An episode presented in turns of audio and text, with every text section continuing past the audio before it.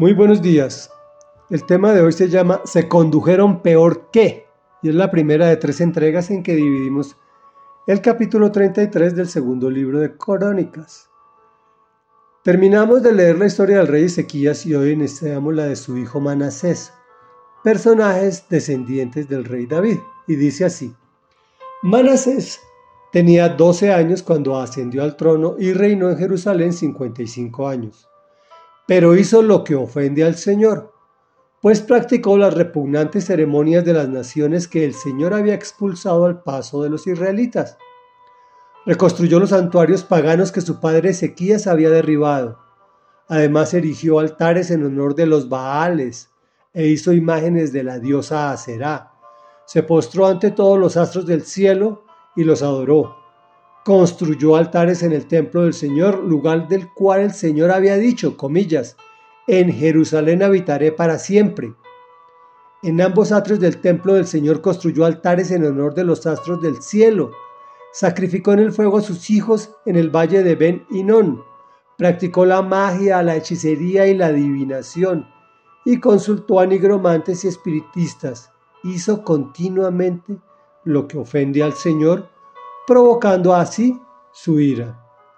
Tomó la imagen del ídolo que había hecho y lo puso en el templo de Dios, lugar del cual Dios había dicho a David y a su hijo Salomón, comillas, en este templo, en Jerusalén, la ciudad que he escogido entre todas las tribus de Israel, habitaré para siempre. Nunca más arrojaré a los israelitas de la tierra en que establecía sus antepasados, siempre y cuando tengan cuidado de cumplir todo lo que les he ordenado es decir, toda la ley y los estatutos y los mandamientos que les di por medio de Moisés. Manasés descarrió a los habitantes de Judá y de Jerusalén, de modo que se condujeron peor que las naciones que el Señor destruyó al paso de los israelitas. Reflexión. Esta reflexión va para aquellos pastores y líderes que están teniendo problemas con sus hijos hay cosas difíciles de entender para nosotros.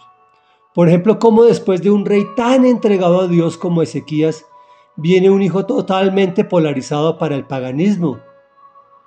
Manasés, muy joven, es proclamado rey y dura 55 años, yo diría mucho tiempo para un mal hombre.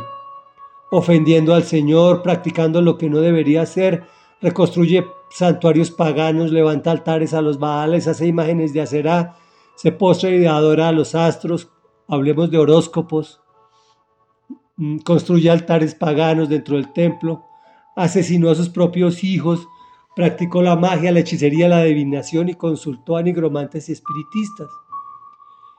Mejor dicho, hizo continuamente lo que ofende al Señor, provocando así su ira. Dios, por el contrario, había prometido que no arrojaría a los israelitas de su tierra siempre y cuando obedecieran toda la ley, los estatutos y los mandamientos que Moisés les había transmitido. Pero al faltar, es segura su expulsión de su tierra. Hasta aquí es terrible.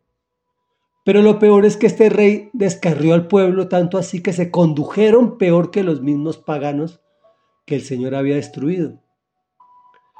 La reflexión de hoy es que entendamos lo fácil que podemos perder nuestros hijos si no estamos atentos y lo fácil que nos perdemos a nosotros mismos si no persistimos en buscar al Señor. Es súper sencillo perder el rumbo y ser peores que los pueblos que el Señor exterminó en su camino a la tierra prometida. Sin embargo, después de un buen testimonio, nuestros hijos son prestados y ellos toman la decisión del lugar al que quieren pertenecer.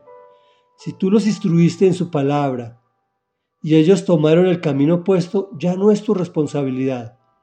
Solo pídele a Dios que ellos vuelvan, que con seguridad la palabra del Señor no retorna vacía. Oremos. Padre nuestro que estás en el cielo, santificado sea tu nombre. Venga a nosotros tu reino Señor, hoy venimos a pedirte perdón puesto que hemos practicado todo lo que no hemos debido hacer en tiempos anteriores. Pero tú enviaste a tu Hijo Jesucristo para que nosotros recapacitáramos y volviésemos a tus caminos.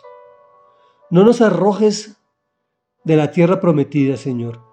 Por el contrario, arraiganos en ella junto con nuestros hijos y los hijos de nuestros, de, nuestros hijos por mil generaciones.